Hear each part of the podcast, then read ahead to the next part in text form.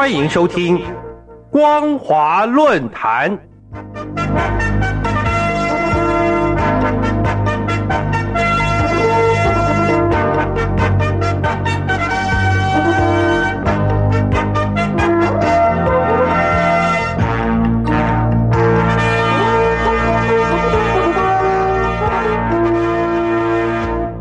各位听众朋友好，欢迎收听光华论坛，我是罗杰。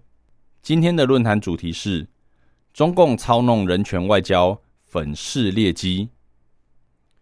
中共假借维也纳宣言和行动纲领通过三十周年的机会，六月十四日在北京举行全球人权治理高端论坛，以平等、合作、发展为主题。另外设置国际合作与全球人权治理、全球发展倡议与发展权的实现、全球安全倡议与人权保障、联合国人权机制与全球人权治理，以及数位时代的人权保障等五个论坛，透过议题来强调中共近年不断高举的全球发展倡议及全球安全倡议。由此可见。这又是北京当局操弄人权外交、为扭曲人权价值装修粉饰的另一个套路。为什么说中共将人权当工具呢？就以去年十一月爆发的“白纸运动”为例，中国大陆各地民众自发性的群起抗议，正是因为中共不明事理、坚持严苛的动态清零防疫政策所引起，让群众喊出。不要核酸，要吃饭；不要风控，要自由。和北京四通桥事件相同的口号，更反映中国大陆民众对自由、民主、人权与法治社会的向往。但遗憾的是，北京当局不改集权专制本质。白纸运动暂时落幕后，就有数百位各地民众被捕或失踪。这样的做法，中共还敢谈人权啊？参照中国大陆在中共统治下，人权记录常年受国际社会关注与指责，像是滥捕异议或维权人士、宗教迫害及歧视，并镇压少数民族等三大类议题，残害人权事件几乎每天都在中国大陆发生。北京当局意图借由国际场合宣扬重视人权，不只是瞒天大谎。更是对普世价值充满讽刺的黑色幽默。中共领导人习近平在论坛开幕的致贺文中宣称，当前全球人权治理面临严峻的挑战，主张要以安全守护人权，以发展促进人权，以合作推进人权，并强调中共坚持人民至上，坚持走适合国情的人权发展道路。在推进中国式的现代化进程中，不断提升人权保障水平，促进人权自由全面发展，完全无视北京当局常年残害中国大陆数以亿计的民众人权。这正是全球人权维护遭遇重大挑战的主要问题根源。习近平称，所谓以安全守护人权。就是要尊重各国主权和领土完整，同走和平发展道路，践行全球安全倡议，为实现人权创造安宁的环境。但为什么中共在俄罗斯侵略乌克兰的行为上明显偏袒入侵者呢？又经常派遣战机、战舰骚扰周边国家，还试图向世界各地的专制政权推广数位监控技术呢？又所谓以发展促进人权，是要践行全球发展倡议，提高发展的包容性、普惠性与可持续性，以各具特色的现代化道路，保障各国人民公平享有人权。但中共的一带一路倡议，已经让许多贫穷国家陷入万劫不复的债务陷阱，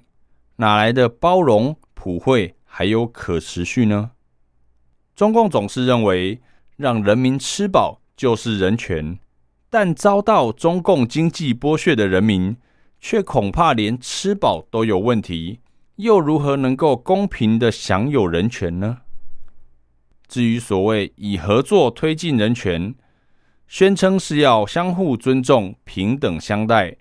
践行全球文明倡议，加强文明交流互鉴，通过对话凝聚共识，共同推动人权文明发展进步。但北京当局又该如何解释正在毁灭的西藏、新疆及内蒙古族群文化呢？当所有中国大陆少数民族的教育，乃至于各种宗教信仰，都必须先参入习近平思想后，请问又何来尊重与平等呢？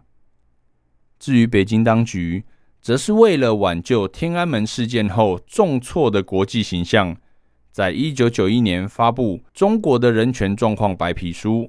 试图说明中共的人权观、中国大陆社会的人权状况。以及中共政权对中国大陆人民的人权作为之后，中共除了曾针对西藏宗教信仰发表相关报告之外，还陆续以年度报告方式提出其人权事业进展及国际人权行动计划。不过，从近年中国大陆人权情势日益恶化的情况看来，北京当局这些人权报告其实都只是对外宣传谎言的一部分。主要目的是在反击西方国家对中国大陆人权问题的质疑和评级，而从报告内容透露出来的观点，更证明中共只是在自曝其短。北京当局最常宣称的论述是：社会不安定，国家不强盛，人民生命安全就没有保证，一切人权都无从谈起，而生存权、发展权是首要人权，没有这两项。其他一切人权也无从谈起，企图以这种似是而非的扭曲说法迷惑人民及国际社会，但追根究底，其实就是党权大于人权和民权，只是要维护专制政权而已。事实上，各项人权与生存发展权利并不会相互冲突，反而是相辅相成。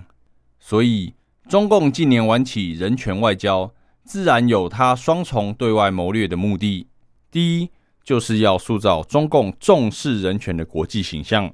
包括中国大陆社会人权在中国式现代化进程里不断得到保障，声称中共将以此协助世界人权维护工作，并且以适合国情为号召，笼络其他专制国家支持其论点。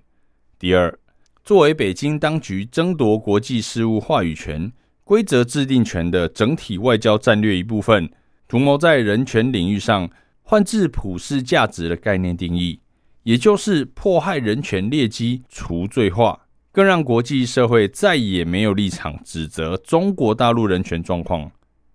中共操弄人权外交，无法掩盖专制政权本质，只有国际社会持续的关注。中国大陆社会人权状况才有调整改善的可能。今天的论坛主题是中共操弄人权外交，粉饰劣迹。